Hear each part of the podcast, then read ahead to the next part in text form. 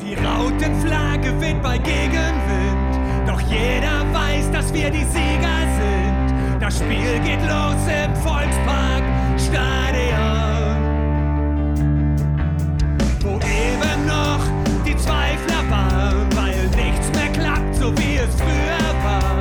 Den sei gesagt, jedes Spiel fängt von vorne Herzlich willkommen in der HSV Klönstuf. Heute mit Teil 10 des Jahresrückblicks 2022 und damit insgesamt die Folge 221. Ja, moin Henning. Moin Christian. Steht uns ein goldener Herbst bevor? Fragezeichen. Gute Frage. Äh, nächste Frage.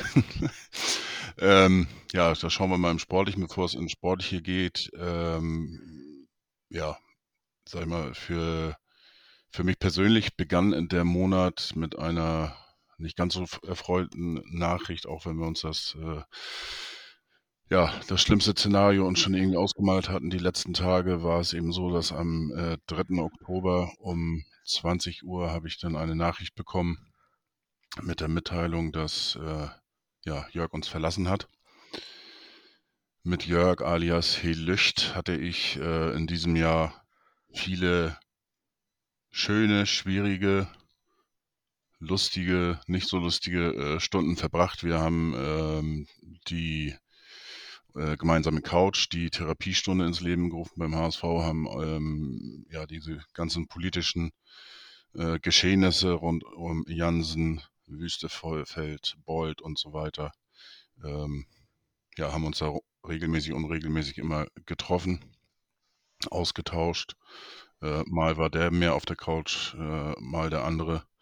Es war immer so ein Wechselspiel und äh, ja, dann kam es, äh, wie gesagt, leider dazu und äh, dass Jörg uns verlassen hat. Äh, wie gesagt, am 3. Oktober die Nachricht bekommen. Da war natürlich auch ein Schock irgendwo.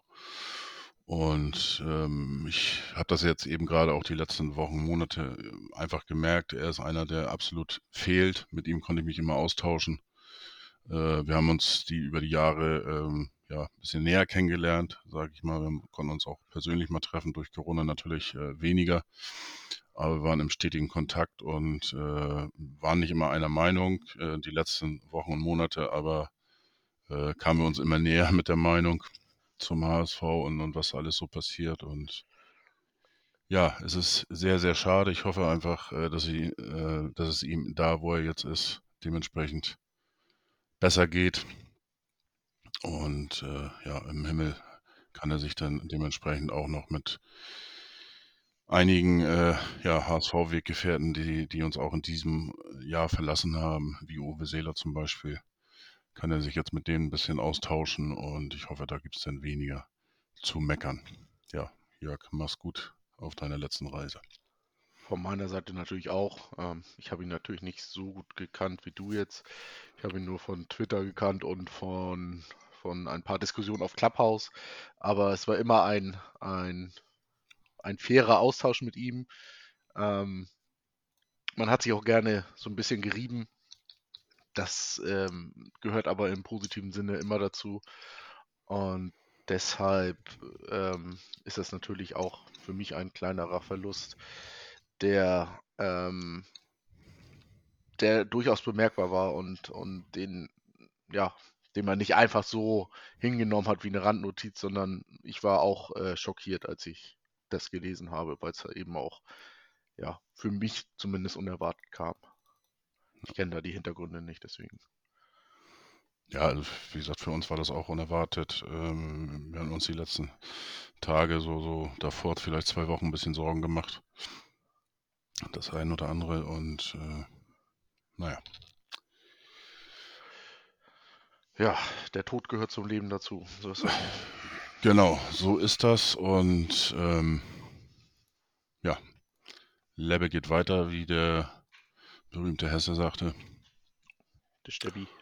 Genau, der Steppi und dann gehen wir jetzt einfach mal auf den Platz und äh, wie gehabt, wie gesagt, jetzt diesen kurzen kurzen Einwurf, das war mir aber sehr, sehr wichtig. Und gehen jetzt wieder in den sportlichen Bereich am Anfang und da geht das los mit Spiel 1 von Ähm, ja, tolle Überleitung.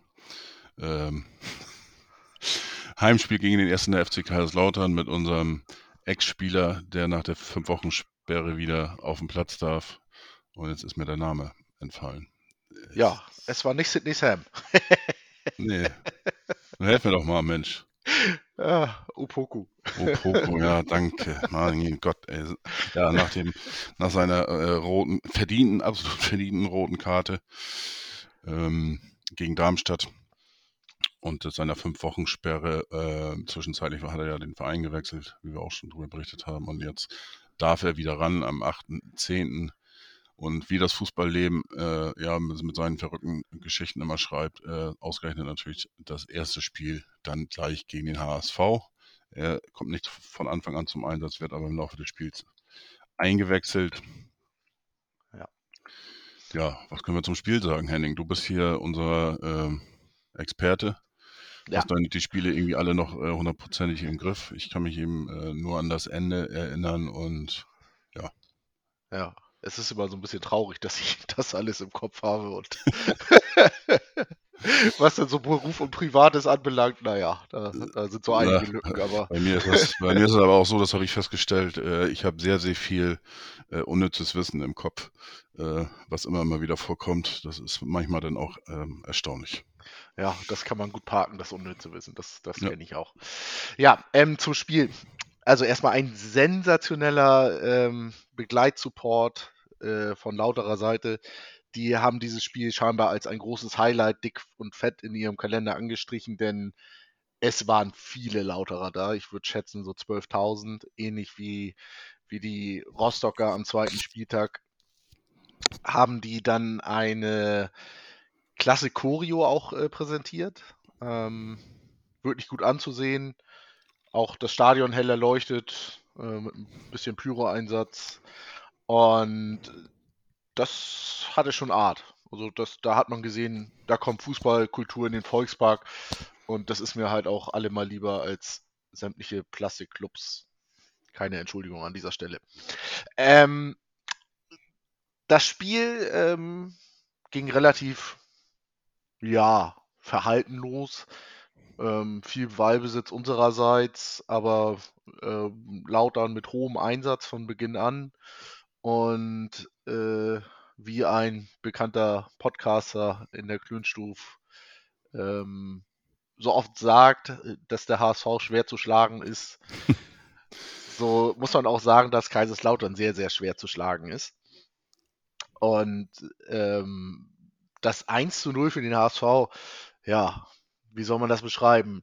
Es war eine schöne Reingabe von Sonny Kittel und dann hatte Robert Glatze wahrscheinlich das gesammelte, ja, de, de, das gesammelte Glück, was er sich alles erarbeitet hat, ähm, durch in seiner HSV-Zeit äh, beisammen und aus einer, ja, also sein Schuss aus dieser Flanke heraus wäre, ähm, dann fangen wir anders an. Also die Flanke kam rein, der kam, der Ball kam auf einen langen Pfosten und Lute konnte nur noch ähm, abklatschen. Der Abpraller ging äh, vor die Füße von Glatze, der reagierte schnell. Allerdings wäre sein Schuss also weit am Tor vorbeigegangen. Und äh, so traf er dann äh, schlussendlich Lute und von Lute ging der Ball ins Tor. Aber sein Versuch von, der Versuch von Glatze wäre niemals im Tor gelandet. Und so hatten wir eine, ja, weiß ich nicht. Also es ist immer schwer von verdient und unverdient zu sprechen, aber es war zumindest eine schmeichelhafte Führung für den HSV. Ähm, Lautern kam immer mal wieder über Nadelstiche und so ging es dann in die Halbzeitpause. Aus der Pause raus ähm, kam der HSV besser. Äh, erst hatte Lautern die Riesenchance, die aber durch den Heuer Fernandes Vertreter ähm, Matteo Raab glänzend vereitelt wurde, der ähm, eigentlich über das ganze Spiel hinweg einen, einen souveränen Auftritt hatte, ähm, keinerlei Gefahrenpunkte zuließ oder gar erstellte. Und Auch ja wieder so eine typische Fußball, Genau. Story-Geschichte. Auch Ne? Matteo Raab gegen seinen Ex-Verein. Wurde auch übrigens konsequenterweise von den Lauterer Fans 90 Minuten lang ausgepfiffen. Das darf man auch nicht vergessen. Also, manche Spieler lieben das ja, diese, diese, ähm, ich will jetzt mal dunkle Stimmung nennen gegen einen selbst. Das äh, motiviert manche Spieler, aber manche zerbrechen auch daran. Und Matteo Raab ist auf jeden Fall nicht daran zerbrochen und hat ja sein, sein erstes richtiges Debüt für den HSV bravourös äh, gemeistert und also ich habe keine Bauchschmerzen, sollte Ferro mal ausfallen und Matteo Raab ins Tor müssen. Absolut. Ferro hatte ja Magen-Darm und äh, dementsprechend fiel er ganz kurzfristig aus und äh, ja, Raab hat seine Sache sehr gut souverän äh, gemeistert. Genau. Also und nach dieser großen Chance für Lautern, wo er ähm, gegen, ich glaube gegen Redondo war das, im 1 gegen 1 ähm, äh, Meister, meisterte und äh, nee, das war gegen Boyd. Redondo hat übers Tor nachher rübergeschossen und äh, Boyd hatte die 1 zu 1 Situation nicht nutzen können. Ähm, da kam der HSV eigentlich deutlich besser ins Spiel, hatte dann äh, seinerseits auch Torchancen und dann kam, ja, ähm, ich weiß gar nicht genau wann, da muss ich einmal kurz nachgucken. Die große Chance von Sonny Kittel. Ja, warte. War in der ähm, 81. Minute. Genau. Dann kam ein, ein klasse Sololauf von Ludovic Reis. Und ja, der konnte dann nur noch durch einen Foul gestoppt werden. Eigentlich schon klar zu erkennen, meiner Meinung nach. VAR musste aber nochmal eingreifen, weil der Schiedsrichter das nicht so ganz erkannt hatte. Der guckte sich das dann aber an und äh, entschied dann auch sehr schnell auf Elfmeter für den HSV. Ja, und dann war so ein bisschen die Entscheidung, hm, wer schießt den Elfmeter? Ähm, Benesch stand auf dem Platz, Glatze stand auf dem Platz und Kittel stand auf dem Platz und Vuskovic auch noch. Und ja, es gab, es gab kein Gerangel, aber Benesch hatte sich, glaube ich, den Ball geschnappt oder was Glatze, einer von beiden auf jeden Fall. Und dann hat wohl Kittel aber gesagt, nee, Freunde, lass mich das mal machen. Kittel ist angelaufen und hat, ja, nicht so souverän geschossen, wie wir es uns erhofft hatten. Halb hoch in die rechte Ecke. Dankbarer Aber- Torwartball, wenn er, wenn er in dieser Ecke ist. Und Wollte gerade sagen, wenn er in die andere äh, Richtung äh, springt, dann heißt das souverän verwandelt. Also, ähm, äh, ja, also ich will, ich will ihm keinen, großen Vorwurf machen. Darauf wäre ich noch gekommen. Ähm, aber äh, trotz alledem war der Elfmeter nicht gut geschossen. Ähm, das kann man so sagen, auch äh, dadurch, dass Kittel natürlich eine polarisierende Persönlichkeit beim HSV ist, äh, konnte man dann natürlich auch den Elfmeter aus sämtlichen Perspektiven in den sozialen Medien sehen und oder auch ähm, gestoppte Bilder, wo man eben sehen kann, okay, ähm, da wo der Ball äh, in der rechten Ecke war, da ist noch ein halbes Tor ähm, oder ist noch, ist noch die, die Hälfte der, der rechten Seite frei. Also da wären noch durchaus äh, Platzierungsmöglichkeiten gewesen. Aber das passiert. Das ähm, ist natürlich zu dem Zeitpunkt sehr, sehr unglücklich, weil mit dem 2 zu 0 wäre das Spiel definitiv entschieden gewesen. Und direkt im Gegenzug ähm, kam dann ein starker Angriff der Lauterer, ein, ein klasse Pass raus auf Redondo. Haier verschätzte sich, ähm, grätschte ins Leere. Redondo war über die linke Seite durch. Querpass in die Mitte und dann kam der Sohn der Hochsprung, nee, nicht äh, Hochsprung, der Stabhochsprung-Legende Tim Lobinger ähm, und vollendete zum 1 zu 1 und ließ auch Matteo Raab keine Chance. Absolut, also das war auch, ähm, auch wieder so eine Geschichte, also äh, Fußballleben, wie gesagt, mit vielen Geschichten. Äh, Opoku wurde eingewechselt, hatten wir schon geschrieben, äh, drüber gesprochen. Ähm, dann die Geschichte mit Matteo Raab und äh, auch mit, mit Lobinger, muss ich sagen. Also da habe ich dann auch gedacht, ich sage, okay, sage ich, wenn der sein, das Tor macht, ähm, das ist der Einzige, dem ich das dann auch gönne. Ähm, Hintergrund ist, sein Vater ist sehr, sehr schwer an, an Krebs erkrankt. Tim Lobinger und ähm, ja, das sieht alles nicht so ganz so prickelnd aus. Und von daher habe ich ihm das schon äh, irgendwo so ein bisschen gegönnt. Und ähm, ja, wie gesagt, wenn man auch, du hast es angesprochen, den Support sieht, ähm, der war schon großartig, muss man auch ganz klar sagen, äh, was die Lauterer da gemacht haben. Und äh, das sind ja auch die Spiele, die man als Fußballfan irgendwo dann sehen möchte im Stadion und so weiter. Das passte dann auch schon und äh, ja, deswegen kann ich mit dem 1 zu 1 leben. Ja, 3 zu 3 hätte ich in der Hinsicht lieber genommen, aber naja, ähm, ich, ich, ähm, ich finde Lautern sympathisch und ähm, das finde ich dann schön Oh, auch. äh, Mensch, da ist aber Glück, dass er ähm, von zwei anderen Kollegen keiner hier ist heute. Ja, gut, die haben ja die regionale Nähe, das ist dann ja ein anderer Schnack. Richtig. Äh, Über die, aber noch, Fans, über die Fans kann man auch geteilter Meinung sein. Davon mal ja, ab. ja, generell Traditionsmannschaft äh, war, sag ich mal, in der, ersten Zeit, wo ich dann äh, Bundesliga-Fan wurde, war, war Kaiserslautern eine feste Größe in der ersten Bundesliga. Und äh, von daher hat das auch so ein bisschen, bisschen Nostalgie und von daher finde ich das schon ganz, ganz okay.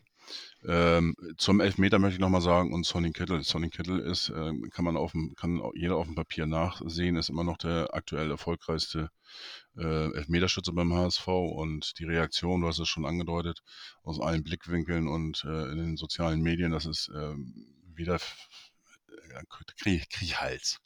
Ne? Ähm, er ist ein Spieler vom HSV und ähm, klar, du kannst alle beim HSV von der 1 bis zur höchsten Nummer, ist glaube ich, ich weiß nicht, ob es 44 oder 48 sogar ist, kannst du alle kritisieren, aber das sollte man in einem ge- gesunden Maße äh, tun und nicht äh, so wie bei Sonny Kittel. Ähm, er scheint irgendwie so ein bisschen jetzt der Nachfolger zu sein äh, von äh, großen HSVern, äh, wie ein Sakai, wie ein Dennis Tiegmeier, wie ein Aaron Hunt und äh, wer in den letzten Jahren äh, sonst noch durchs Dorf getrieben worden ist. Das ist eine Unart und ähm, ja, da werde ich immer mehr zum, zum, zum Sonny Kittel-Fan, muss ich sagen. Ähm, ja, fing ein bisschen damit an, dass er, dass er den Verein wechseln wollte im, im Sommer und äh, davor wurde ihm ja auch dann immer nachgesagt, äh, dass er in den entscheidenden Spielen nicht dabei ist. Ähm, wie gesagt, sachliche äh, Kritik, wie von dir auch, auch Henning, äh, hatten wir ja auch schon mal drüber gesprochen. Äh, beim Rückblick ist alles okay, gehört sich auch, muss man machen. Aber was da äh, teilweise gegen Sony abläuft, das ist äh, einfach unter aller Sau. Und ich, äh, ich weiß nicht, ob wir das jemals in den Griff bekommen beim HSV. Klar, es ist immer so, so eine gefühlt äh, Minderheit. Aber wenn man schon guckt, sind das doch schon einige, die da ein bisschen aus dem Ruder laufen. Und die sollten sich schon mal Gedanken machen, äh, was sie da fabrizieren. Und ähm, da kann man sich dann auch gerne mal den Podcast von HSV Meine Frau anhören, wo Sonny Kittel auch mal äh, zu Gast war. Auch da hat er gesagt, dass er auch sowas eben dementsprechend natürlich mitkriegt. Nicht vielleicht direkt, aber auch ein Sonny Kittel, äh, was für ein Wunder, er ist ein ganz normaler Mensch, wie wir auch. Äh, auch der hat Freunde, Bekannte und die in sozialen Medien unterwegs sind und die schicken ihnen dann vielleicht mal was per, was per WhatsApp oder was weiß ich und, und die kriegen das einfach mit, ob sie es wollen oder nicht. Und äh, solange er die Raute auf der Brust trägt, sollte man ihn doch eher unterstützen und nicht äh, bei jedem kleinen Fehler da irgendwas wieder rausholen. Ähnlich war es ja auch mit Muheim, äh, muss man auch sagen. Der hatte, hatte auch einen schweren Stand, äh, gerade nach der Verletzung von Leibold und er hat gezeigt, dass er eine absolut brauchbare Alternative ist und ähm, ja, vielleicht äh, einfach mal so mitnehmen. Ja, man muss dazu auch noch sagen, ähm, aus der Emotion heraus, die erste Emotion, da kann ich vieles immer nachvollziehen. Wenn man sich dann hinterher ähm, auch wieder so ein bisschen einfängt und ähm, das nicht ausarten lässt und äh, es natürlich auch nicht unter der Gürtellinie landet. Aber was auf ihn dann eingedroschen war, das, das war nicht mehr feierlich und ähm, da muss man auch ein Stück weit ähm, den Spieler dann schützen. Und äh, ich hoffe, dass es einige dann auch auf unserer Seite übernommen haben. Ähm, man muss auch noch äh, weiter sagen, jeder, der den Mut fasst, ähm, bei diesem Spielstand zum Elfmeterpunkt ähm, zu gehen und sich nicht irgendwie bockig oder trotzig den Ball schnappt, ähm, der, dem gebührt höchster Respekt, denn das ist eine enorme Drucksituation, der man dort ausgesetzt ist und äh, das darf man nicht vergessen. Absolut. Ähm, mir ist es lieber, wenn sich drei streiten, ähm, als wenn der Kapitän irgendjemanden äh, zum Elfmeterpunkt hinschubsen muss, damit überhaupt einer äh, trifft. Ähm, von daher, die hatten äh, alle ein gutes Gefühl und äh, von, ja, wie gesagt, ist mir lieber, als, als, als wenn man da einen hinschubsen muss, damit überhaupt einer antritt. Ähm, Ganz genau, das sehe ich auch so. Ja, ist natürlich äh, im Nachgang äh, umso schade, weil das wäre 2-0 ge äh, äh, gewesen und dann wäre das äh, Ding wahrscheinlich ähm, gelaufen gewesen, hätte man zwei Punkte mehr auf der Habenseite gehabt. Aber sollte nun mal nicht sein. Und ähm, ja, sechs Tage später geht es dann in das nächste Spiel. Bei, ich, ich, das ist irgendwie in der Nähe vom Hamburger Dom. Mussten wir spielen. Ja, der Hafenrand ähm, da, ne? Ja. ja. ja ja, HSV hat 3 zu 0 verloren. Möchtest du noch was sagen zum Spiel? Ja, doch, da müssen wir einiges noch zu sagen. Ähm, für die einen ist es, äh, ist es die halbe Miete der Saison. Für uns ist es kurzer, kurzer Rückblick noch, habe ich vergessen, nach dem Spieltag äh, äh gegen Kaiserslautern immer noch HSV auf 1 mit 25 Punkten vor Darmstadt 24, Paderborn 22, gefolgt dann von Heidenheim mit 20 und Düsseldorf und Karlsruhe und Hannover 96 mit 17 und Kaiserslautern ähm, mit 16 Punkten auf Platz 8. Ja, das Teilnehmerfeld ist enger zusammengerückt. Jawohl. Mit einem Stadtderby-Sieg äh, kann man dann ja wieder beruhigter auf die Tabelle gucken. Ja, der blieb leider aus. naja, immerhin, St. Pauli konnte ein bisschen beruhigter auf die Tabelle gucken nach dem Spiel. Äh, hat ein paar Plätze gut gemacht. Und ein bisschen Luft äh, zum 16. Tabellenplatz in der Relegation nach unten. Ja, also wir müssen über das Spiel sprechen, das ist einfach Fakt. Ja, ähm, die Voraussetzungen hätten natürlich unterschiedlicher nicht sein können. Der HSV grüßte von der Tabellenspitze, St. Pauli ähm, ja, kriselte sich von Spiel zu Spiel, äh, eigentlich die gesamte Hinrunde. Und ja, wie es dann nun mal so ist, für St. Pauli das Spiel des Jahres, weil es für die sonst in dieser Saison positiver Ebene um fast nichts gehen wird. Und äh, Dementsprechend hochmotiviert kamen die auch aus der Kabine, hatten gleich eine größere Chance, die Ferro vereitelte und der HSV kam eigentlich die ganze Zeit über gar nicht ins Spiel. Viel Ballbesitz, aber äh, keine echte Torchance und äh, das blieb auch über die 90 Minuten so, dass wir keine richtige, echte Torchance hatten, dass wir mal den Keeper ein bisschen äh, in Bedrängnis gebracht haben. Äh, und der negative Höhepunkt kam dann in der ersten Halbzeit auch. Ähm, dort gab es ein, einen langen Ball ähm, aus der St. Pauli-Defensive.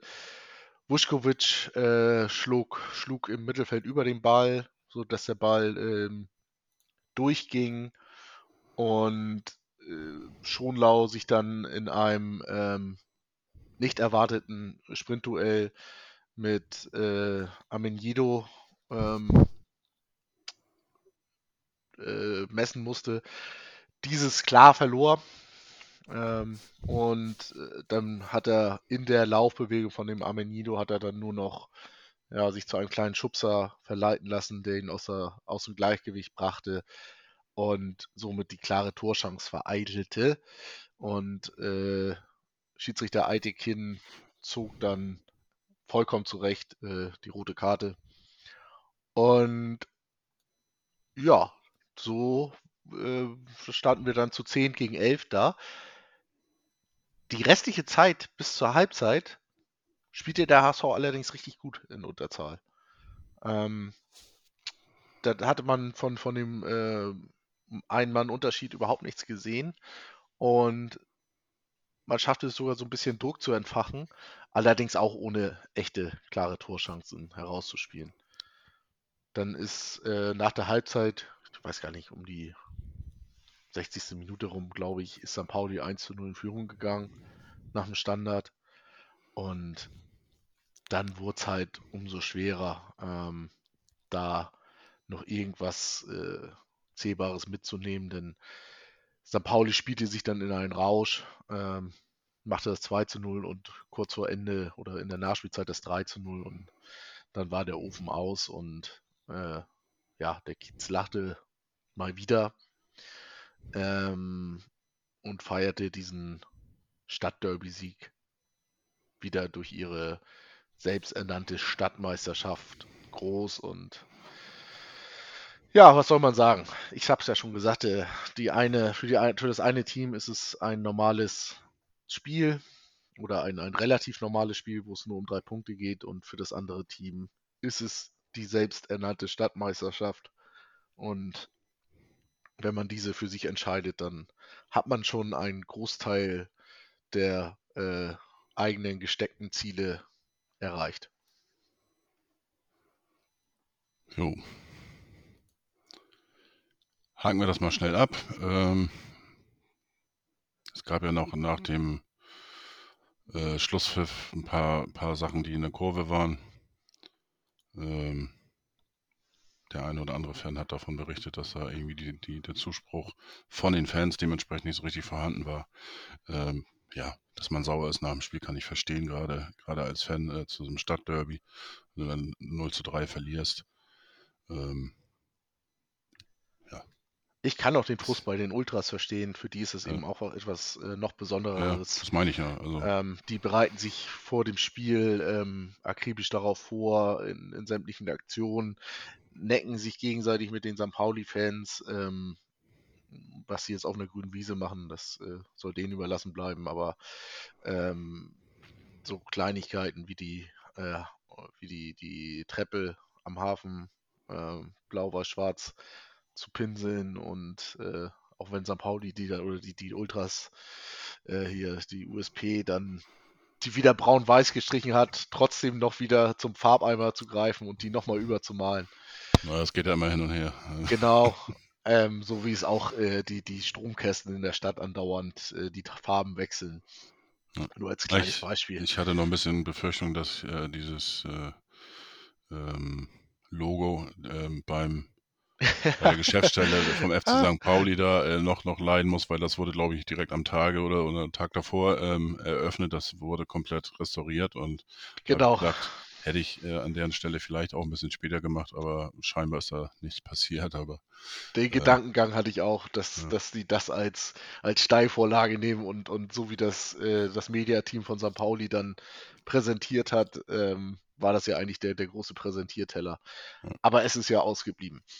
Nee, und, und ähm, wie gesagt, ich kann den Frust auf Ultraseite nachvollziehen. Ähm, wenn es dann aber irgendwie äh, daraus äh, gipfelt, dass man dann Spieler anspuckt oder wüst beleidigt, dann habe ich da kein Verständnis für. Absolut. Und, und äh, wenn man dann auch noch andere Fans davon abhalten will oder denen sagen will, so nach dem Motto, ähm, ihr applaudiert jetzt nicht oder wie auch immer, das finde ich auch ein bisschen, bisschen drüber, aber äh, sei es drum, äh, die Wochen danach haben auch gezeigt, der Zusammenhalt zwischen Mannschaft und Fans, der ist weiterhin vorhanden.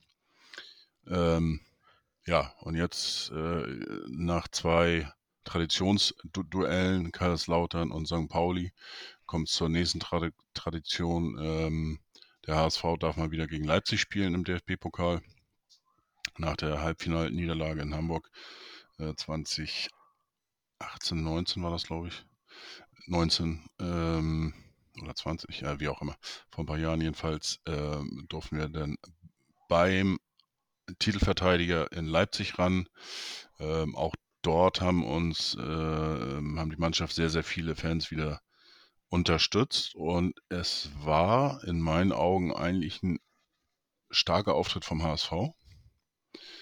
Ähm, ja, Leipzig, die haben eigentlich immer dann zugeschlagen, äh, wenn es sozusagen nötig war und äh, hatten auch noch ein bisschen Glück, äh, dass es den VAR nicht gibt äh, in der zweiten Runde des DFB-Pokals. Ansonsten hätte dementsprechend ähm, der eine Spieler, ich weiß nicht, wer war das jetzt? War das nicht der, der, der französische Simakan? Torschütze, genau. Simakan hätte äh, vom Platz gemusst nach einem eindeutigen äh, ja, Wischer, Grabscher ins Gesicht von Baccariata kurz vor der Pause. Und äh, auch sonst war äh, äh, Leipzig nicht zimperlich, auch in der zweiten Halbzeit ähm, zwei etwas gröbere Foulspiele gegen äh, Haier und auch Jatta. Und äh, ja, gerade das eine Foul gegen Haier durfte der HSV dann sehr teuer bezahlen, äh, der nach dem Spiel dann auch genauso wie Baccariata mit einer Sprungverletzung für längere Zeit. Das heißt, äh, die kam in 2022 gar nicht mehr zum Einsatz. Die fielen dann dementsprechend aus und das war natürlich ein herber Rückschlag für den HSV.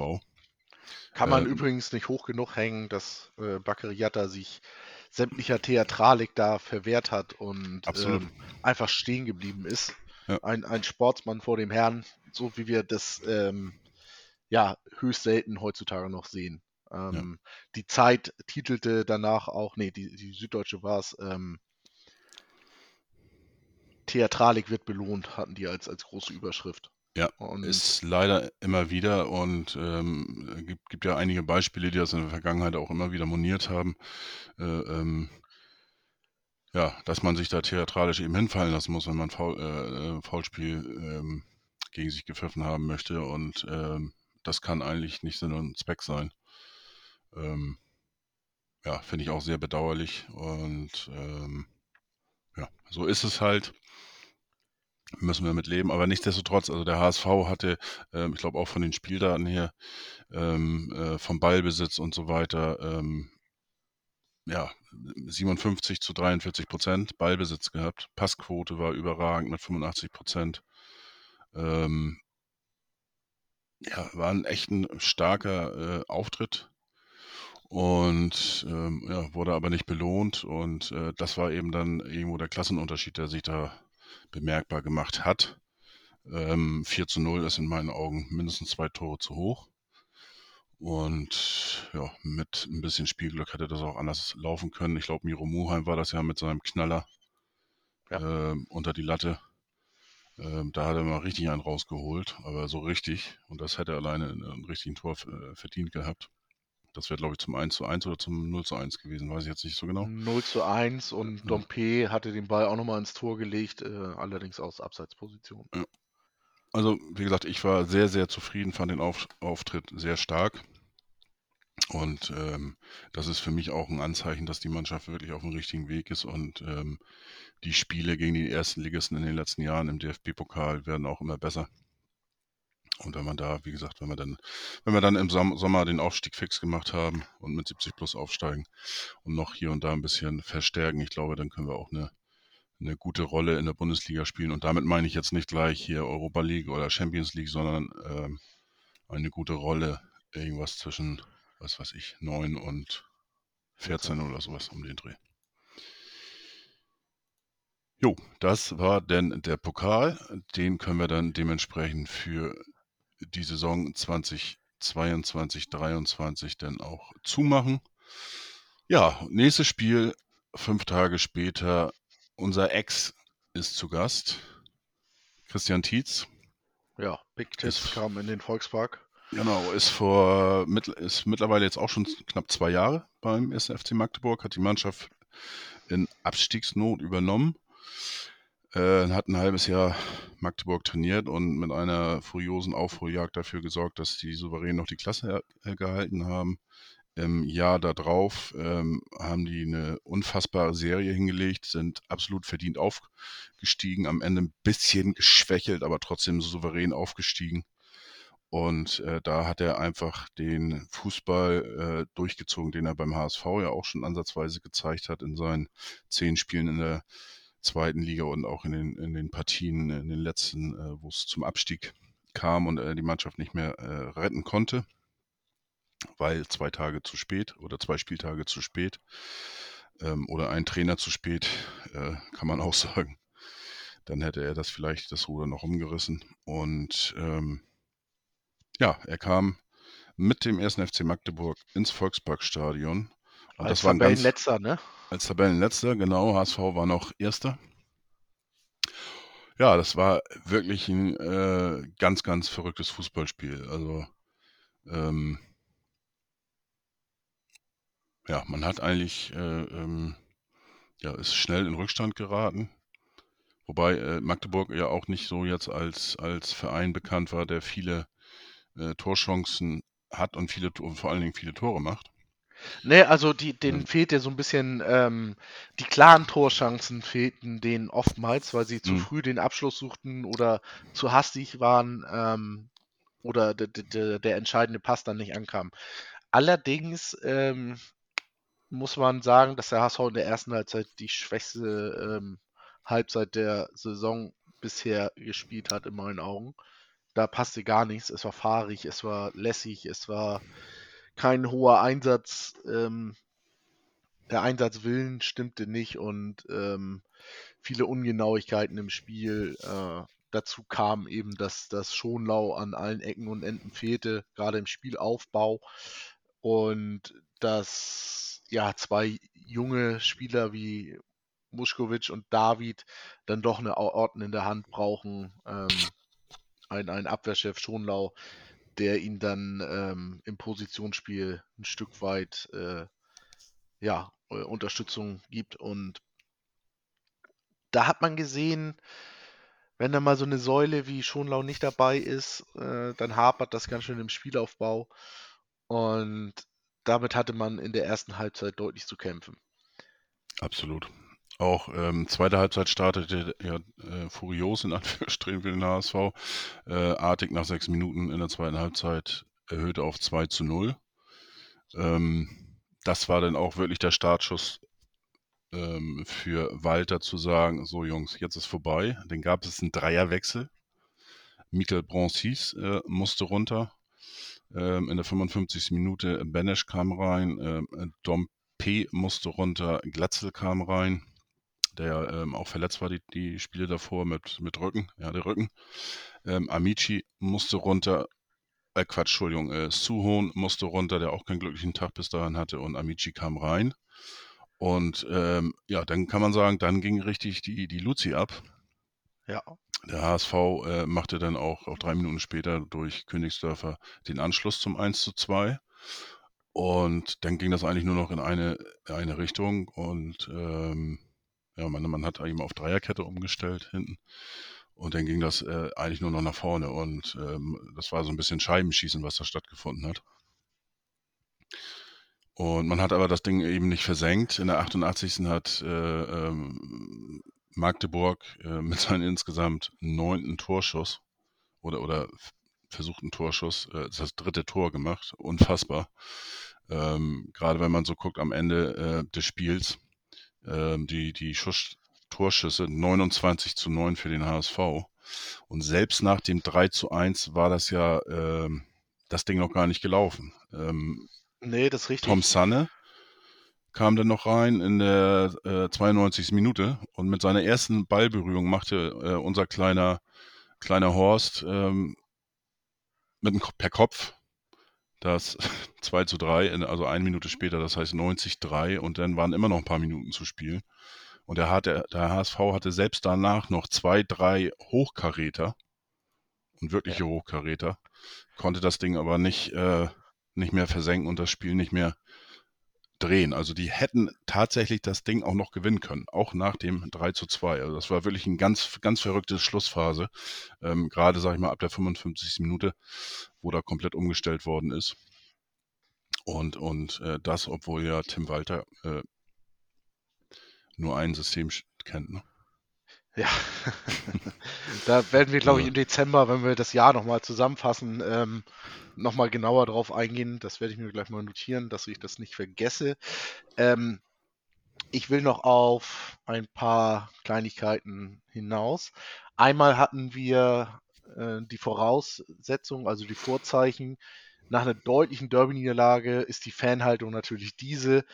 Alles klar, die äh, Spieler sind darauf aus, auf Wiedergutmachung. Ähm, die werden brennen, die werden den Rasen umflügen. Ja, davon war herzlich wenig zu sehen. Bis äh, zu dem Dreierwechsel, den du schon angesprochen hattest. Mhm. Ähm, das zweite war, wir hatten nach dem Anschlusstreffer durch Amici, haben wir den Ausgleich gemacht. Und das war eine sehr kuriose Szene. Ähm, äh, jeder dachte, okay, klar, Tor, ähm, das Ding äh, gewinnen wir jetzt noch. Und dann hat der VAR das allerdings einkassiert. Ähm, ich glaube, das war dieses äh, berühmte Deliberate Play, wenn ich das richtig weiß, wo, wo sehr, sehr viele Fragezeichen und, und ähm, sehr oft Ach, ja, ja, ja, ich weiß. Äh, die, Fußball, Mafia, DFB in der. Das habe ich bis heute nicht Medien. verstanden und werde ich auch nicht verstehen, dieses, dieses gegen dieses Tor, diese Rücknahme. Kann Genau. ich nicht nachvollziehen, ja. Und ich meine, das war das äh, Deliberate Play, wenn ich das noch richtig weiß. Ja, es gibt Ähm, manchmal Regeln, ey, da kannst du dir nur den Kopf fassen. Also, wie gesagt, das Ding da, äh, Mann, das hatte ich schon aus meinem Gedächtnis äh, verdrängt. Ganz genau. Und äh, da war das ganze Stadion erstmal in Schockzustand, dass der, dass der Treffer nicht zählte, weil es war ja so schnell einfach nicht zu erkennen, ähm, dass, dass es ein, ein irreguläres Tor war. Das Und auch durch den VAR irgendwie nicht erkennen, aber, aber gut, ja. das dritte ähm, war dann wirklich, also du hast das Scheibenschießen schon, schon angesprochen, aber da waren Chancen dabei.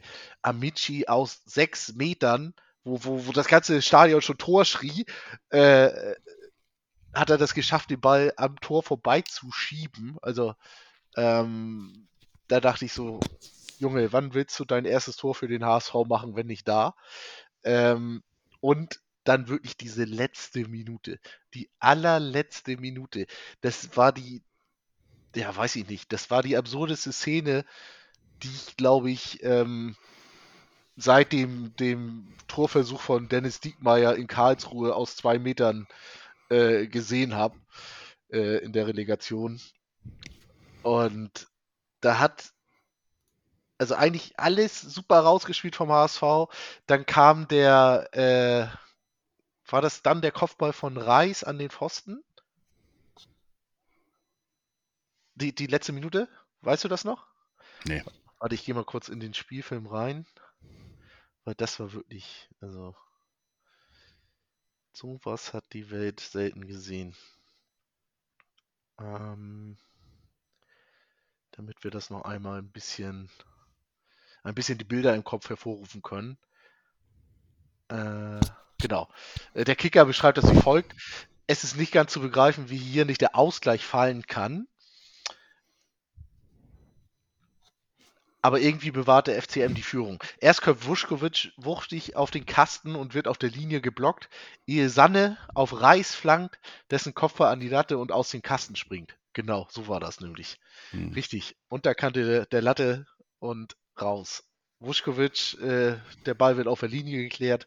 Also das waren zehn. Das war ähm, und man konnte normalerweise hast du ja, wenn der, wenn das Spiel abgepfiffen ist, hast du so einen richtigen ähm, Downfall in deinem Körper, wo du dann merkst, okay, das Spiel ist vorbei, die, die Last fällt von dir ab, entweder hast du gewonnen oder verloren, du bist erstmal in, deine, in deiner kurzen Trauer gefangen oder du hast ein beruhigendes Gefühl, weil das Spiel vorbei ist und du hast gewonnen, aber da war der Körper noch so hochgefahren, weil das einfach unfassbar war, dass daraus eben kein Tor entstanden ist.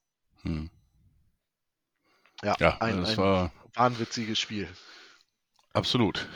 Ja, auch hier äh, nach dem Spiel kann man das äh, Christian Tietz irgendwo ein bisschen gönnen. Ähm, macht da wirklich äh, erstklassige Arbeit äh, beim ersten FC Magdeburg und sein Vertrag wurde jetzt ja vor kurzem auch nochmal verlängert. Genau. Auch aus absolut limitierten Mitteln, muss man sagen. Ne? Also Absolut er das ist ja eigentlich kein, kein Zweitligakader, den die haben.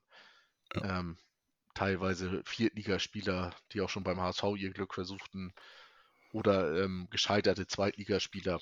Also das ist eine, eine interessante Mischung da. Ähm, wenn die das packen, dann ziehe ich da aber alle Hüte, die ich habe.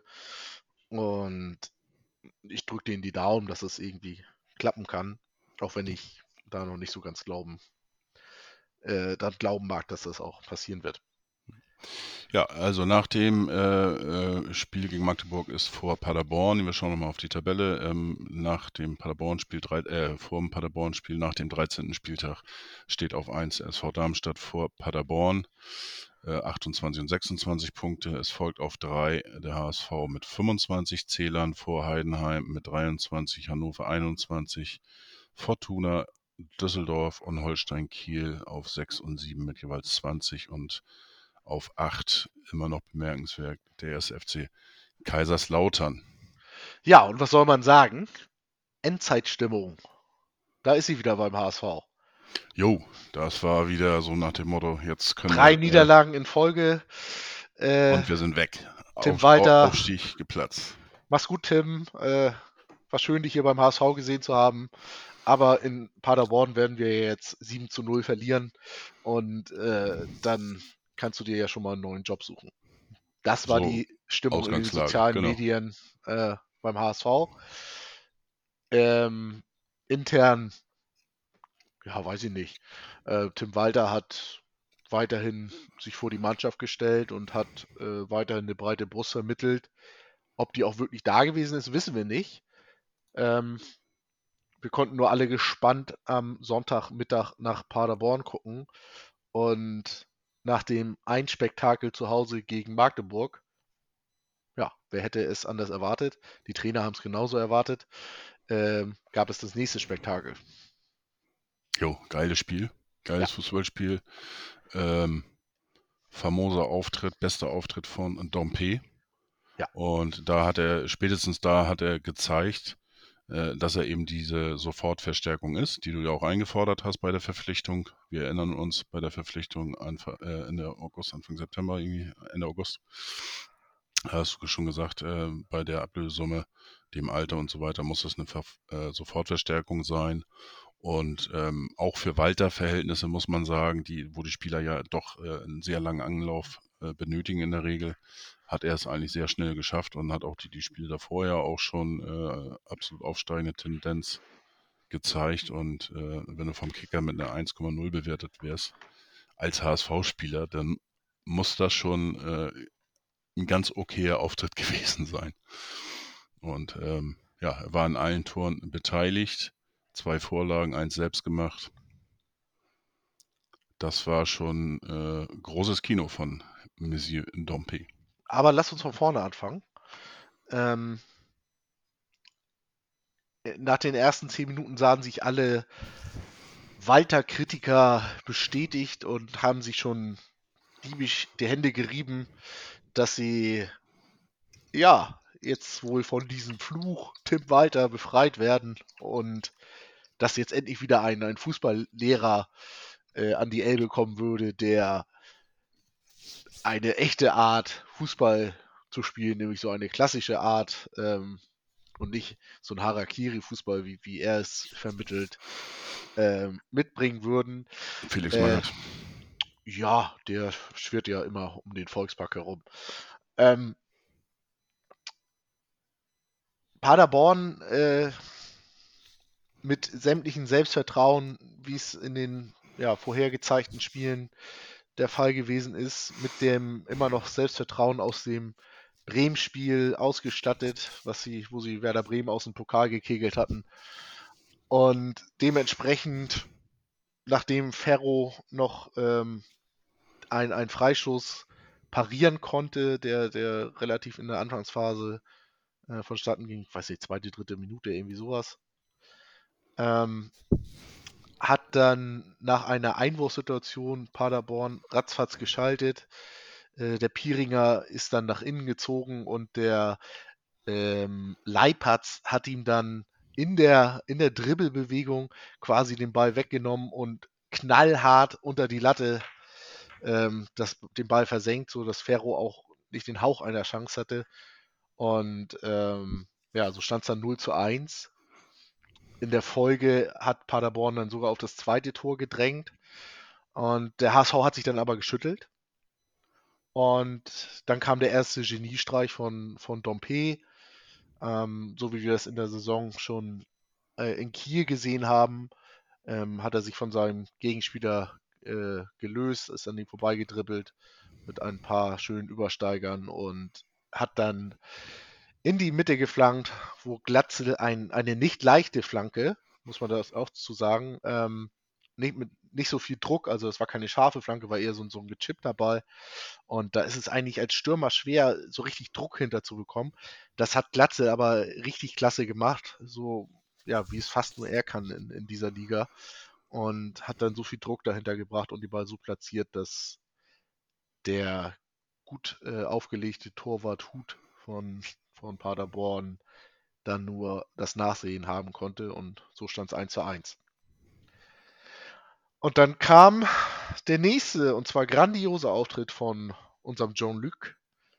Da hat er den Ball, genau, da hat er den Ball bekommen auf links, ist äh, an zwei Gegenspielern vorbeigedribbelt und hat ihn dann unnachahmlich in das rechte Eck, ähm, ja, wie will man sagen, geschlänzt. War es nicht, es war schon druckvoll, aber platziert ins rechte Eck mit der Innenseite abgeschlossen. Und dort hat man dann eben gesehen, okay, dieses Geld, was der HSV dort ausgegeben hat, kann äh, sehr gut angelegt sein. Und so ging es dann mit dem 2 zu 1 in die Pause. dann dieser sensationelle Halbzeitsong von Aha, in Paderborn, Mhm. ursprünglich von den von den Pudis. Halbzeit, es ist soweit. Ähm, und dann kam Jetzt, nach jetzt der habe ich wieder den Ohrwurm, ey, unfassbar. Ich war nicht beim Spiel. Ähm, ja, ich, ich kann mich daran erinnern, ich war damals beim, beim ersten Spiel äh, in, der, in der ersten Liga, wo, wo damals Ah, da Marcel Jansen, da. Wo Marcel 3-0 Jansen gewonnen haben, ne? äh, den Elfmeter, ge- genau, ja, ja, Marcel Jansen hat Elfmeter rausgeholt nach wenigen Sekunden, so ungefähr. Van der Vater verwandelt, genau. Äh, da wollte ja äh, gefühlt äh, äh, alle 80.000 Mitglieder nach Paderborn. Ja. Ich hatte mich erst gewundert, aber dann äh, war ja das erste Spiel und dann diese Ground-Punkte und so weiter scheint ja immer was Besonderes zu sein in diesem Bereich. Ähm, ja, Ganz genau. Aus der Halbzeit raus mit den Pudis ähm, bekamen wir dann gleich die kalte Dusche. 2-2, wieder der Leipertz. Äh, schöne Grüße an dieser Stelle an das Punktekonto von, äh, von unserem Kickbase-Teilnehmer. Ähm, oh, wie heißt er noch? Äh, hat Nando das oder? nee, nee, nee, nee, nee. Oh. Roland. Roland natürlich. Ah, Ja. Und äh, ja, so standen wir dann erstmal wieder mit hängenden Köpfen da, zumindest auf Fanseite. Man hat sich aber äh, dann gut rehabilitiert von dem Ausgleich, muss man sagen. Und wer hat denn noch das 3 zu 2 gemacht? Muss ich selber mal nachgucken. Ach, natürlich. Unser Lazzi. Benesch äh, der auch schon ähm, insgesamt ein starkes Spiel gemacht hat, äh, hat dann nach einer sehr guten ähm, Vorlage von wiederum Dompe äh, den Ball aus 16 Metern ins rechte Eck reingeschlänzt und ja, 3 zu 2. Das hat der HSV dann nicht mehr hergegeben. Man hätte das Spiel eigentlich früher zumachen müssen, aber der HSV ist sich selbst treu geblieben und so hat man dann bis zum Ende nochmal gezittert. Aber war ein geiles Fußballspiel, hat Spaß gemacht. Absolut. Und ähm, Wer tja, noch, wer noch einen Werbebeweis oder einen Werbenachweis für die zweite Bundesliga benötigte, da hatte er ihn gehabt. Das war absolut. Und äh, ja, damit Tim Walter ist immer noch da. Und Ja. bleibt auch. Ähm, aktuell läuft sein Vertrag ja im Sommer 2023 aus. Schauen wir mal, wie es da weitergeht. Aber man kann resümieren, ein echtes Schlüsselspiel für die Hinrunde. Ja, und es war auch wichtig, ähm, fand ich äh, zumindest. Äh, das war das letzte Spiel ohne Schonlau ähm, und dass Wuschkowitz und David da auch ähm, ähm, ja, den Laden einigermaßen im Griff hatten. Ähm, ja, Mikkel Bronze hieß äh, hier und da ein ganz guter Ansatz, aber der braucht noch ein bisschen und deswegen ähm, freuen wir uns darauf, dass zur Rückrunde dementsprechend äh, Haya und auch Jatta wieder da sind. Ähm, ja, aber ich glaube, Mikkel Bronze hieß, äh, äh, wie gesagt, er ist erst 18 Jahre alt. Äh, der braucht noch ein bisschen. Und die Zeit müssen wir ihm auch geben. Und äh, ich glaube, Walter wird ihn da auch, auch äh, richtig hinbekommen, dass wir da alle noch ein bisschen Spaß haben. Ähm, ach ja, ähm, unser Ex-Spieler Maxi Rohr ähm, ist ja eine Stammkraft bei Paderborn und auch der kam so die letzten Wochen in Paderborn ein bisschen so ein bisschen in, ins äh, Trudeln, sage ich jetzt mal so, auch gegen den HSV, äh, der ein oder andere äh, Pass und so weiter. Da war er ein bisschen unglücklich, aber das haben wir natürlich gerne mitgenommen. Ja, ich würde auch noch ganz kurz zu David und äh, Mikel Francis etwas sagen. Ähm, beim Debüt von Mikel Francis gegen Magdeburg hat man gesehen, also nach vorne war er ähm, wirklich äh, stark. Der hat äh, als einziger in der ersten Halbzeit gegen Magdeburg überhaupt was hinbekommen. Und nach hinten war es allerdings, ja, da hat er seinen Gegenspieler dann einfach mal laufen lassen. Und da fehlt dann so ein bisschen die Balance. Und ähm, er ist ein junger Spieler. Und ich denke, Tim Walter wird ihn jetzt behutsam an die Mannschaft ranführen. Und da wird er auch genug Spielzeit bekommen. Und der zweite Spieler, äh, Jonas David, ja, der hat in Leipzig hat er höchst unglücklich ausgesehen. Gegen Magdeburg war jetzt auch nicht sein bester Tag. Ähm, in Paderborn fand ich ihn gut. Und ja, aber was, was soll man dem, dem Jungen auch für Vorwürfe machen? Der hat kaum Spielpraxis gehabt. Ähm, und äh, gerade so ein, ein junger Spieler, der braucht dann auch eine ordnende Hand hinten und ja, die kann Vuskovic wohl noch nicht sein. Ja, ähm, ja aber wie gesagt, das äh, auf alle Fälle für die für ähm, für die Zukunft einer mit mit Potenzial und äh, wie schon gesagt, ich glaube schon, dass Walter das da hinbekommen wird. Ja, das war der sportliche Teil. Schauen wir jetzt mal auf die Tabelle. Ähm, Goldener Oktober geht so. Darmstadt äh, nach diesem Spiel auf Platz 1 weiter mit 29 Punkten. Äh, der HSV jetzt wieder auf 2 mit 28, gefolgt von Paderborn mit 26. Dann folgen Heidenheim und Hannover mit 24 auf 4 und 5. Auf Platz 6 Fortuna Düsseldorf in Schlagdistanz. Und auch Kaiserslautern äh, kommt ein bisschen näher ran mit 20 Punkten, ebenso wie Holstein Kiel mit 20 Punkten auf 7 und Platz 8. Ja, außerhalb des HSV war wurde das ein bisschen ruhiger, ähm, sprich, äh, in unserer politischen, ähm, Reihe. Nichtsdestotrotz gab es natürlich auch beim HSV ein bisschen was, äh, zu berichten. Am, äh, 3.10., ähm, hat der HSV dann eben auch nochmal bekannt gegeben, ähm, setzt auf Energieeinsparung. Ähm, aufgrund, ähm, dieser ganzen Klimageschichten und dem Ukraine-Krieg und so weiter und gestiegenen äh, Energiekosten ähm, sind, gibt es natürlich auch gesetzlich einige Einschränkungen, die jeder zu tun hat und da hält sich der HSV natürlich auch dran. Äh, weiterhin hat man aber geguckt, wo kann man noch Energie sparen und hat das dementsprechend umgesetzt, ähm, so dass man auch da einen gehörigen Anteil äh, oder seinen Anteil irgendwie äh, mit einbringen möchte und auch natürlich für die Zukunft äh, darauf setzt und schaut, wo man äh, vielleicht noch Energie einsparen kann. Dann gibt es einen weiter äh, neuen Supplier für den HSV und zwar auch ein norddeutsches Unternehmen Treppenbau Voss. Voss Treppenbau Voss ist neuer Supplier ähm, für die Saison bis, bis äh, Ende 2023 oder bis 2024. So, mal gucken. Bis ähm, zum Ende der Saison. Ähm, ja, Jatta und Haya, wie schon erwähnt, im Spiel äh, gegen äh, im Pokalspiel in Leipzig. Beide mit einem doppelten Außenbandriss im Sprunggelenk und äh, Jatta zusätzlich noch, äh, was hat er noch? Zerrung des Syndesmosebandes. Ein Band, äh, was man äh, außerhalb vom Fußball vor vier, fünf Jahren noch gar nicht kannte. Ähm, dann geht es weiter. Der HSV hat 150.000 Euro insgesamt überwiesen als Spende für die Ukraine. Durch verschiedene Aktionen in den, letzten, in den vergangenen Wochen und Monaten kam da doch eine äh, ganz gute Summe zusammen.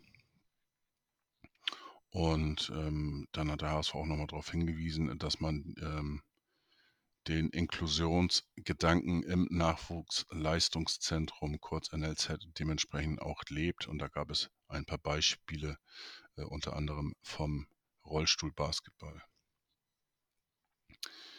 Ähm, weiterhin äh, ein Punkt, ähm, was mich dann äh, ähm, an, an, diesem Jahrestag immer wieder äh, erinnert an mein erstes Spiel live im Stadion beim HSV. Und zwar in diesem Jahr hat sich der 40. Todestag von Adrian Malaika ähm, gejährt. Der wurde ähm, ja, vor 40 Jahren äh, durch ein äh, Wurf eines Ziegelsteins, äh, nee, Ziegelstein, nicht, wie nennt so eines Steines äh, am Kopf getroffen und er lag seinen Verletzungen. Und ähm, ja, das hat sich jetzt am 16. Oktober zum 40. Mal äh, gejährt.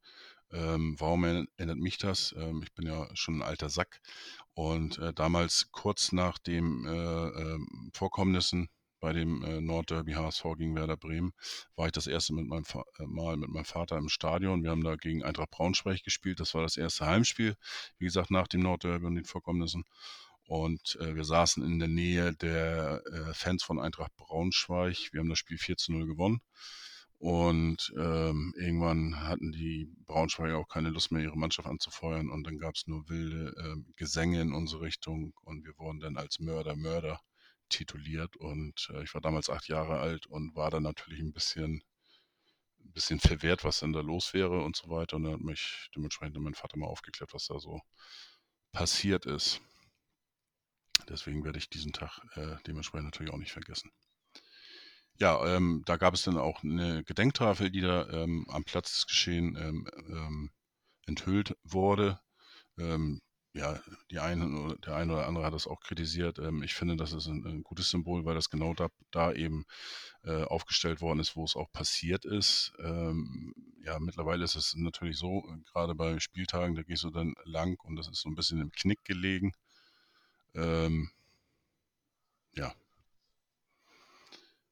Optisch liegt es natürlich nicht äh, in Augenweide, aber es ist einfach da, wo es auch passiert ist. Und von daher ähm, finde ich das eigentlich eine, sehr gute Geschichte. Das wurde ja auch an, an diesem Tag, gab es auch bei Werder Bremen Veranstaltungen und man hat sich gegenseitig äh, besucht mit Funktionären und das und äh, dementsprechend praktisch gemeinsam daran gedacht und beide Seiten haben wieder äh, holen sich da natürlich, dass sowas auch hoffentlich nie wieder vorkommen wird. Genau, Erinnerungsarbeit ist ähm, von unschätzbarem Wert, ähm, auch wenn viele das immer nur so als, als Randnotiz äh, aufnehmen, darf man nicht vergessen, dass nur durch Erinnerung an diese Taten äh, auch eine, eine Prävention vonstatten gehen kann. Absolut. So, was passierte denn noch? Ja, Wüstefeld ist weg, wie wir erfahren haben. Und äh, ja, es ist natürlich dementsprechend nichts, noch nicht alles vorbei beim HSV. Auch da geht es weiter. Am 4.10. Ähm, kam dann heraus, dass äh, ein Abwahlantrag gegen Marcel Jansen vorliegt. Ähm, der ist von dem Mitglied Till, Till ähm, dementsprechend gestellt worden. Äh, mit der Hoffnung, dass da irgendeiner beim HSV auch reagiert und eine außerordentliche Mitgliederversammlung äh, äh, ins Leben beruft. Das ist aber nicht erfolgt. Und jetzt vor kurzem wurde der, der dementsprechend nochmal neu gestellt und bei der Mitgliederversammlung jetzt Mitte Januar muss sich Marcel Jansen der, des Abwahlantrages stellen. Ähm, ja, äh, einen Tag später, am 5.10. berichtet das Hamburger Abendblatt, äh, was der HSV in Form von Marcel Jansen natürlich auch dementiert hat. Und zwar soll es im Frühjahr, das war dann auch wieder die Zeit rund um dem äh, Kielspiel, soll es bereits Gespräche mit einem potenziellen Nachfolger für Jonas Bolt gegeben haben. Und das soll Horst Held gewesen sein. Martin Kind sagte die Tage, er möchte über, über, die, über die Person Horst Held äh, lieber nicht reden, weil sonst müsste er lange ausholen und sehr, sehr viel äh, berichten. Und äh, als Hinweis noch von ihm, vielleicht äh, ist das eben auch ein Grund, warum Horst Held aktuell nicht im Profifußball zu tun hat. Das können wir mal so stehen lassen. Ja. Ähm, ja, Tim Leibold hat sich leider auch verletzt und fällt mehrere Wochen aus. Das heißt, er kam äh, in, in 2022 äh, auch nicht mehr zum Zuge, ähm, was jetzt eigentlich auch nicht so unnormal ist, gerade nach so langen Verletzungen, Kreuzbandrissen, äh, gibt es immer mal wieder ähm, Probleme im Muskelbereich und das ist leider auch bei, bei Tim äh, ähm, erfolgt. Also das Jahr 2022 kann er dementsprechend getrost abhaken. Das war nicht ganz so schön für ihn. Ähm, dann gibt es mal wieder einen skurrilen Auftritt bei Sport 1 ähm, beim ja, Dopa der zweiten Liga.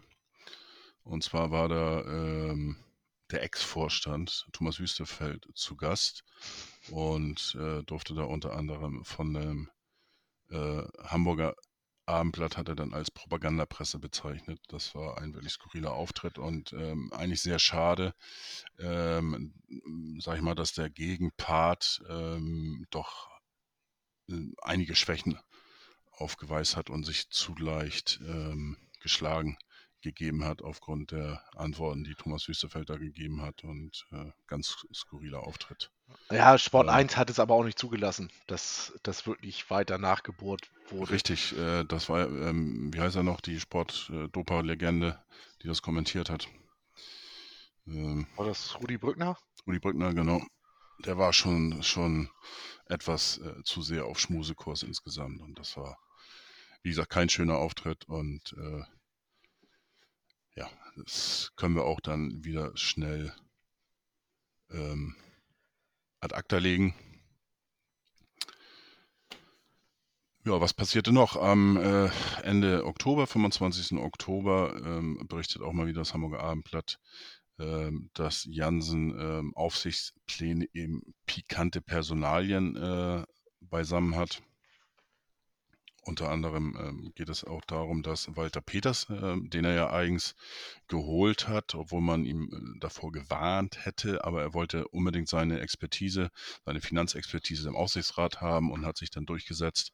Und dann kam er ähm, noch vor gar nicht langer Zeit, Ende letzten Jahres, in den Aufsichtsrat. Und er soll den Aufsichtsrat wieder verlassen. Verlassen soll den Aufsichtsrat auch, auch mit großen Vorschusslorbeeren äh, gekommen und ähm, sie Lena sollte auch Schrumm, stehen, ne? ja. genau, sie sollte auch stehen für Inklusion, für ähm, Gleichberechtigung und so weiter. Und auch sie soll den Aufsichtsrat wieder verlassen. Verlassen wird aus eigenen Stücken auch der äh, Andreas Peters den Aufsichtsrat und damit sind drei Posten vakant. Äh, mindestens. Ähm, der Aufsichtsrat ist ja auf sieben Personen angewachsen und äh, sechs sind aber auch ähm, normal nur vorgesehen. Dann gab es auch immer wieder Gerüchte, dass äh, ähm, äh, der Gesandte von Kühne den Aufsichtsrat verlassen sollte. Das war auch immer mal wieder im Gespräch und äh, also wie gesagt, da gab es wilde Spekulationen, unter anderem soll, und das wurde jetzt auch des Öfteren eigentlich immer wieder, auch muss man sagen, vom Hamburger, Hamburger Abendblatt in erster Linie berichtet, wurde immer wieder bestätigt, dass äh, äh Fanvertreter und Ex-Capo Henrik Könke in den Aufsichtsrat gesandt werden soll. Ähm, ja, ich persönlich habe da keine, keine hohe Meinung von, äh, muss ich ehrlich gestehen. Ähm, ich weiß nicht, was, was ihn außer, in Anführungsstrichen, dass er äh, Fanver als Fanvertreter und Ex-Capo war, was, was er sonst für Fähigkeiten hat, in den Aufsichtsrat äh, zu gelangen. Im Aufsichtsrat soll meine, äh, ja, von meiner Seite aus eigentlich hauptsächlich äh, finanzielle Dinge, sportliche Dinge äh, irgendwo in die Wege geleitet werden. Äh, sicherlich ist eine Stimme der Fans äh, äh, wünschenswert, aber wenn ich das vergleiche, was dementsprechend äh, mit der ähm, Frau, sag mal den Namen nochmal, ich habe heute Namensschwierigkeiten. Schrumm? Frau, Frau Schrumm, genau, äh, passiert, die auch mit großen Vorschusslorbeeren kam und wie eben äh, bereits erwähnt, was sie, was sie erfüllen sollte. Jetzt auch wieder nach einem Jahr oder nicht mal seit einem Jahr den Aufsichtsrat wieder verlassen soll, dann frage ich mich, äh, was soll dann mit Henrik Könke passieren? Also das ähm, kann ich dir beantworten. Äh, eine Sache noch äh, zu Henrik, dann kannst ja. du gleich. Ähm, Henrik äh, hat oder gehört auch mit äh, zu dieser Gründung unser HSV, heißt das, glaube ich, ähm, wo Marcel Jansen ja auch eine sehr hohe Meinung hat und die haben gerade vor ein paar äh, Tagen auch ähm, oder in, in, in, diesem Zeitraum dann auch noch äh, was veröffentlicht, wo es nochmal an, anti-Kühne-mäßig äh, äh, unterwegs ist, dass man sich da äh, mehr distanzieren sollte und am besten die Anteile auch verkaufen soll. Äh, lustiger Hintergrund, Herr Henrik Köpke arbeitet bei Hapag-Lloyd. Und Hapag-Lloyd, wissen wir, gehört äh, mehrteilig der, dem Herrn Kühne. Also eine lustige äh, Konstellation. Da frage ich mich dann auch, äh, ob er sich dann wirklich äh, für diese, dieses äh, auch einsetzen wird, dass, dass praktisch sein Boss sozusagen, sein oberster Boss, äh, den HSV verlassen soll, Anteile verkaufen und so weiter und nicht weiter sich nicht engagieren soll. Ähm, könnte auch eine lustige, interessante Geschichte werden. Aber ja, das so von mir aus hier zu dieser Aufsichtsratgeschichte, aber du wolltest zu Henrik Köpke oder Könke. Fanvertreter noch was sagen. Hendrik Könke. Ähm, ja, ich kann es aus einer Perspektive genau nachvollziehen und das ist aus der von Marcel Jansen. Denn Marcel Jansen braucht äh, in naher Zukunft nichts anderes als Wählerstimmen und beziehungsweise Pro-Stimmen, die ihn nicht abwählen möchten. Und das ist ein Vorstoß, der ihn äh, ja, so ein Stück weit die stark vertretene Ultraszene, ähm, also die gerade auf, auf Mitgliederversammlungen meistens stärker vertretene Ultraszene äh, mit in sein Lager bringen soll. Und das ist für mich der entscheidende Punkt, weshalb er ihn haben möchte. Der zweite Punkt ist natürlich auch, äh, dass er sich nicht dafür scheut, wie du schon sagtest, über das Portal unser HSV ähm, vereinspolitische Statements rauszuhauen und damit ja auch eine, eine größere Reichweite schon äh, inne hat. Und das sind die beiden Punkte, weshalb ich nachvollziehen kann, aus Jansens Perspektive, dass er den gerne im Aufsichtsrat haben möchte. Aus allen anderen Perspektiven, hm, ich weiß nicht, mein Wunschkandidat ist er nicht. Er hat es ja wohl äh, vor einem Jahr auch schon mal versucht, ähm, genau diese Person da in den Aufsichtsrat zu bringen. Damals wurde das noch abgelehnt irgendwie. Oder konnte er sich nicht durchsetzen, wie auch immer. Jetzt eben der neue Anlauf. Äh, ich bin sehr gespannt. Es ähm, sollte ja eigentlich auch ähm, in den letzten Wochen und Monaten immer wieder eine Vorstellung erfolgen im Aufsichtsrat der neuen Kandidaten, aber das ist meines Wissens bisher immer noch nicht Erfolgsstand heute. Äh, ich weiß jetzt nicht, wie da der aktuelle Stand ist oder ob da nicht berichtet worden ist oder ob ich das einfach verschlafen habe, kann ich nicht sagen. Ähm, ich bin sehr gespannt. Die Hauptversammlung äh, der, äh, wo dann dementsprechend auch der neue Aufsichtsrat gewählt wird. Äh, wobei das ja nur eine Formsache ist, da der HSV e.V. Äh, mit 75 Prozent die Mehrheit hat oder 75,1 Prozent. Ähm, kann, äh, äh, ja, kann der Rest eigentlich sagen, was sie wollen. Ähm, da der HSV das die selber vorschlägt, ist es dann nur eine Formgeschichte. Interessant ist es natürlich, dass der Termin der Hauptversammlung nach der Mitgliederversammlung ist. Ähm, das heißt, das könnte sein, dass Marcel Jansen da eventuell gar kein Präsident des HSV e.V.s mehr ist. Und dann, äh, dafür würde ich meine Hand ins Feuer legen, äh, wird auch Henrik Könke kein Aufsichtsratkandidat mehr sein. Schauen wir mal. Es bleibt sicherlich spannend. Ähm, was, was, was, mir, was mir dabei noch zu kurz kommt, ist, dass manche immer gar nicht verstehen, dass der Aufsichtsrat ähm, ein so mächtiges Organ äh, in, in der Konzernstruktur ist, ähm, dass dort wirklich eigentlich nur ausgewiesene Experten sitzen sollten. Ja, absolut. Ähm, deswegen hat man das ja auch, auch, das war ja auch ein Ziel damals bei der Ausgliederungsdebatte. Ähm, deswegen hat man ja auch unter anderem ähm, ähm, ja, das so gewählt, äh, dass die überprüft werden sollen vom Beirat des HSV ähm, und eben vom Präsidium äh, ähm, dass da eine Einigung herrschen soll. Und ähm, ja, wie man jetzt gemerkt hat in den ersten äh, acht Jahren sozusagen, auch da besteht ein bisschen Verbesserungsbedarf bei der Auswahl der Kandidaten und der Überprüfung. Ähm, ja, Ende gab es da eigentlich schon die muss ich gerade mal eben gucken. Nicht, dass ich das da jetzt durcheinander bekomme. Nee. Ähm, dann geht es Ende Oktober nochmal um die schwarze Null, die in Sicht ist.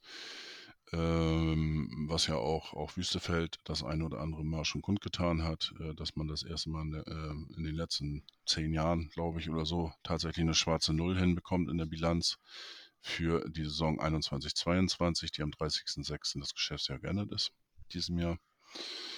Und ähm,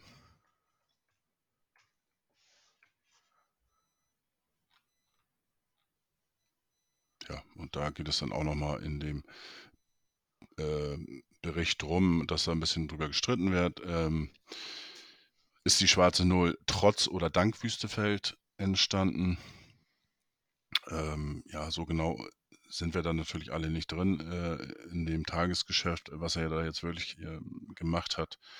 Ähm, aber ich vertrete ein bisschen die, die äh, Ansicht, dass es trotz Wüstefeld erfolgt ist. Ähm, in meinen Augen ist die schwarze Null hauptsächlich äh, dem zu verdanken, dass dementsprechend mehr Zuschauer zugelassen worden sind, ein Aufschwung dort angehalten ist. Ähm, und ja, Wüstefeld hat das. Bitte? Transfererlöse. Ja, die sind ja eigentlich eher danach gekommen, ne? Äh, wenn du jetzt, du spielst jetzt wahrscheinlich auf Onana und sowas hinaus, ne? Oder Wagnermann. Die sind ja erst nach dem Geschäftsjahr erfolgt. Und äh, in der Zeit, sag ich mal, wo Wüstefeld da war, war ja eigentlich das Gegenteil. Da sind ja noch, noch zwei Transfer, äh, Transfertätigkeiten erfolgt mit Muheim und mit äh, Woschkowitz. Und ähm, wenn man das jetzt noch damit mit reinspielt, ist es natürlich äh, noch umso erfreulicher, dass da immer noch eine schwarze Null ist.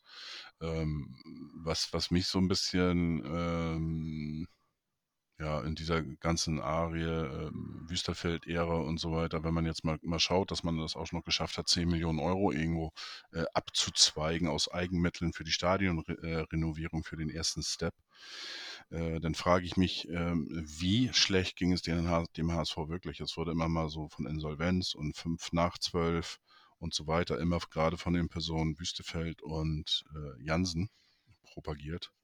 Ähm, und ja, ist die Frage, ja. wie, wie schlecht ging es dem HSV wirklich? Ne?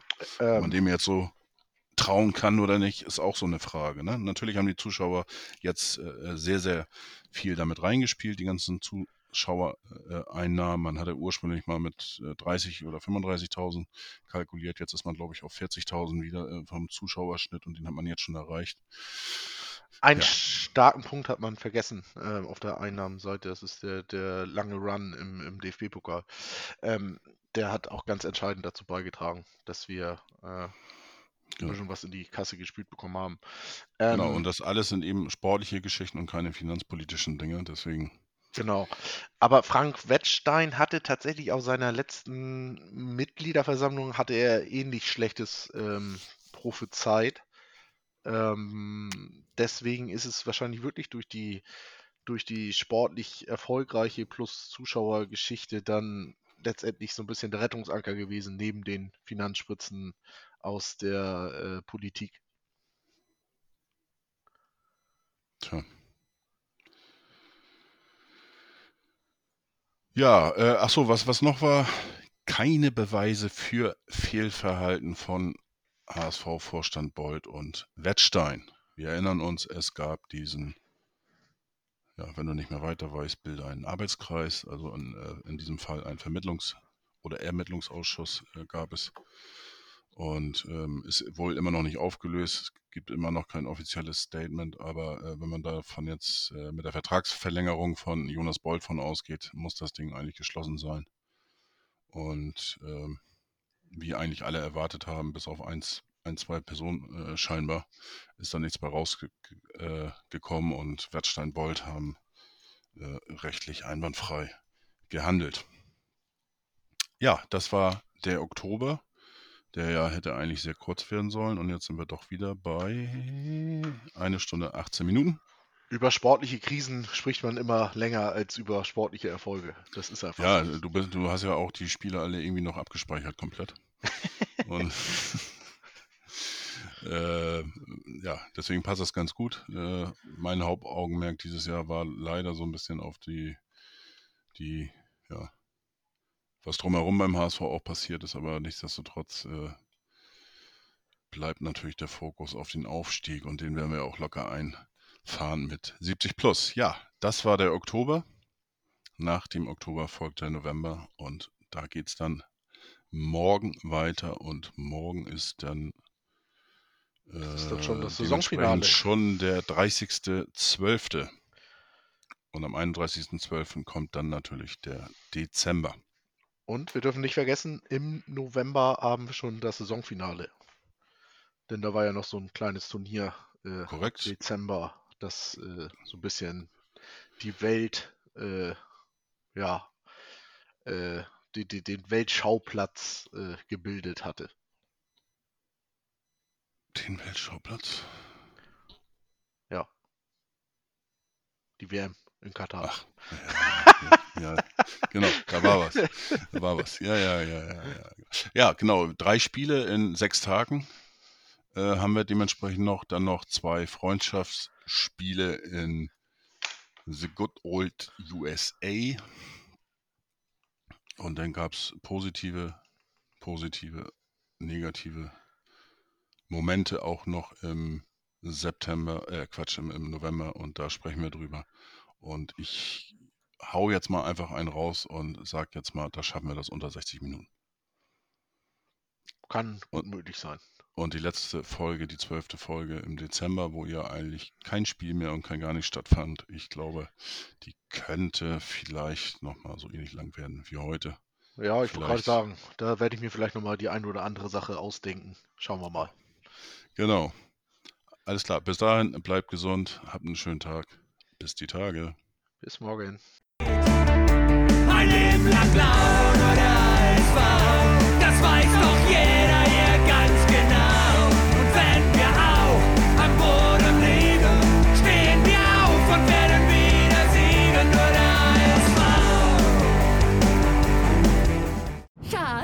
bin neu verliebt. Was?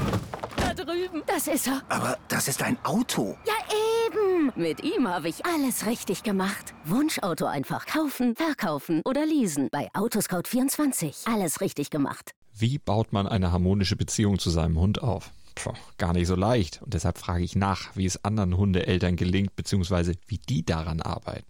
Bei Iswas Dog reden wir dann drüber. Alle 14 Tage neu mit mir, Malte Asmus und unserer Expertin für eine harmonische Mensch-Hund-Beziehung, Melanie Lippisch. Ist was, Dog? Mit Malte Asmus. Überall, wo es Podcasts gibt.